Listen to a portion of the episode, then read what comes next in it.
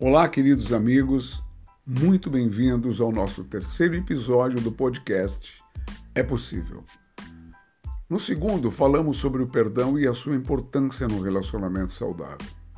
No terceiro, trataremos de um assunto controverso e de difícil assimilação para os casais mais descolados: uma só carne. Nesse capítulo, falaremos sobre o nosso segundo acordo, ciente de que a sua ausência é a causa de muitas adversidades. Quando o Padre nos disse: Por essa razão, o homem deixará pai e mãe e se unirá à sua mulher, e os dois se tornarão uma só carne. Portanto, o que Deus uniu, ninguém o separe. Estas palavras foram absorvidas por nós e juramos cumpri-las ao pé da letra. Então, Dani, quando a gente, quando a gente se casou, é, os, os, tempos eram outros. Nós casamos no ano de 1976 e nós não tínhamos a liberdade que esses jo os jovens têm hoje.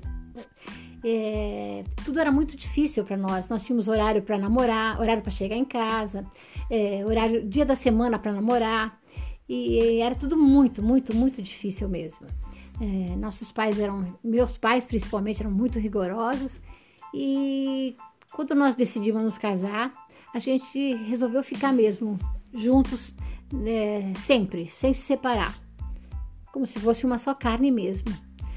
Então, Dani, agora, se você acha que se a gente se casasse nesses tempos de agora, como é que seria? Caramba! Você me deu uma esnucada agora, Ione. É difícil dizer, né? Porque a minha cabeça é aquela cabeça de 1976, quando me casei com você.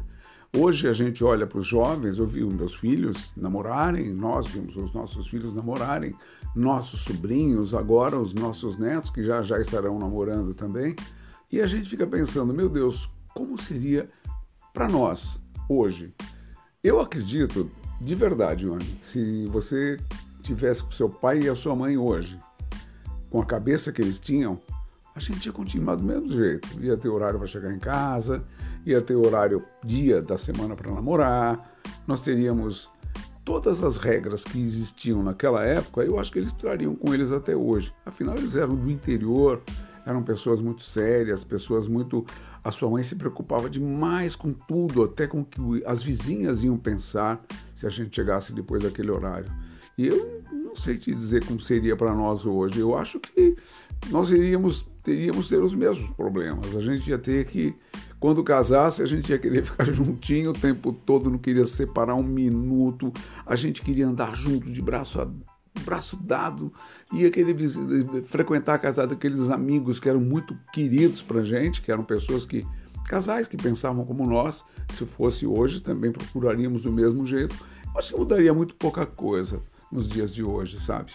Então, eu queria também ouvir de você agora o seguinte: é, você acha que o comportamento nosso, hoje, naquela época, hoje, ele, ele teria lugar, ele teria espaço, a gente seria bem visto ou seríamos um, como se fôssemos alienígenas? Ah, eu acho que nós seríamos uns extraterrestres. eu acho que não caberia tudo que nós fizemos, que nós pensávamos na época, nos dias de hoje.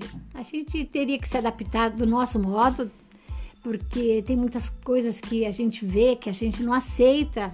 Não que a gente seja quadrados, mas muitas coisas que a gente vê que a gente não acha correto. Então, eu acho que a gente ia ter que adaptar, nos, nos adaptarmos. É verdade, momentos. é verdade. Mas sabe, tá, você vê como é gozado, como é difícil para a gente tentar pensar como sendo dos dias atuais nós não somos os dias atuais. Então, tudo que você disse aí, você está dizendo coisas que nós já comentávamos na nossa época. Então, nós trouxemos isso na nossa bagagem, não é? na nossa mochila da vida. Então, a gente. Para mim, eu sou muito mais liberal que você. Você sempre foi muito mais enérgica como mãe do que eu. Eu sempre fui um pai mais liberal, que dei mais liberdade para minha filha, mais liberdade para os meus filhos. Conversávamos muito sobre isso você era um pouco mais séria, um pouco mais. Você não concordava com muitas coisas que eu concordava. Enfim, a vida, a vida foi isso. Era o nosso tempo. Nós estávamos vivendo aquele tempo e quando vieram os filhos, nós trouxemos para eles aquilo que nós tínhamos de melhor, que nós achávamos que era melhor. Graças a Deus, eles entenderam a nossa mensagem, estão casados, muito bem casados, e são felizes, que é o que mais nos importa.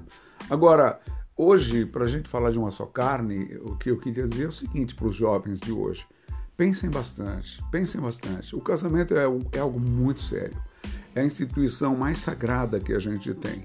E não pode banalizar o casamento. Nós não podemos simplesmente, não deu certo, separa a casa de novo, separa a casa de novo.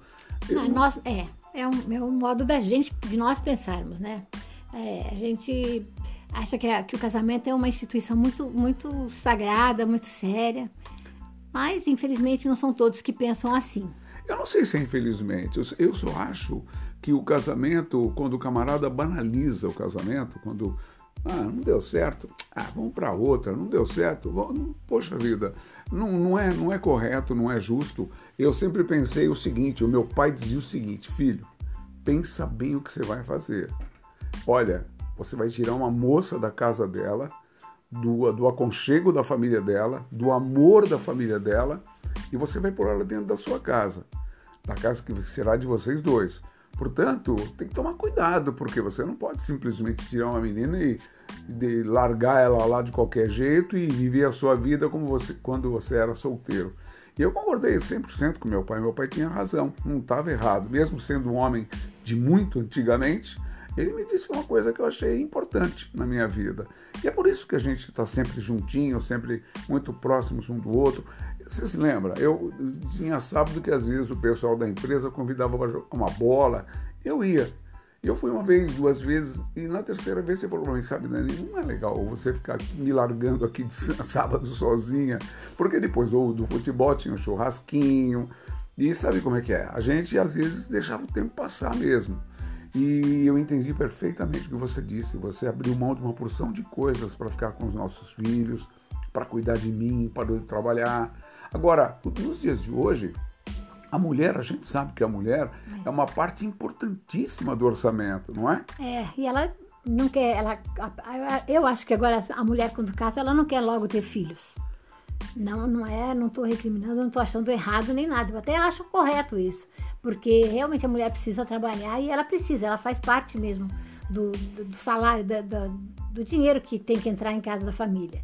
E na nossa época era diferente.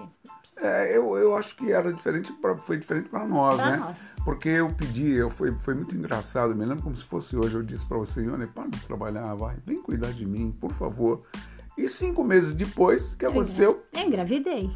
E aí? Parei de trabalhar. Parou de trabalhar. e nós, felizmente, passamos, claro, passamos por agruras fortes, mas soubemos superar tudo isso com galhardia. Então, meus amigos, nós vamos agora nos despedir de vocês, agradecendo imensamente o carinho que vocês tiveram conosco. E a quer deixar uma palavrinha com vocês agora. Bom, pessoal, é... só tenho que agradecer a vocês estarem nos prestigiando e esperamos vocês no próximo capítulo, no próximo episódio, tá bom? Fiquem com Deus e um beijinho. Muito bom. Então, por favor, divulguem. Divulguem para os seus amigos, para os casais caso vocês gostem. Se vocês não, não, gostarem, nos digam, porque a gente precisa muito do feedback de vocês. Tenham um ótimo fim de semana e olha, foi muito bom estar com vocês. Até mais, até o próximo capítulo. Tchau, tchau.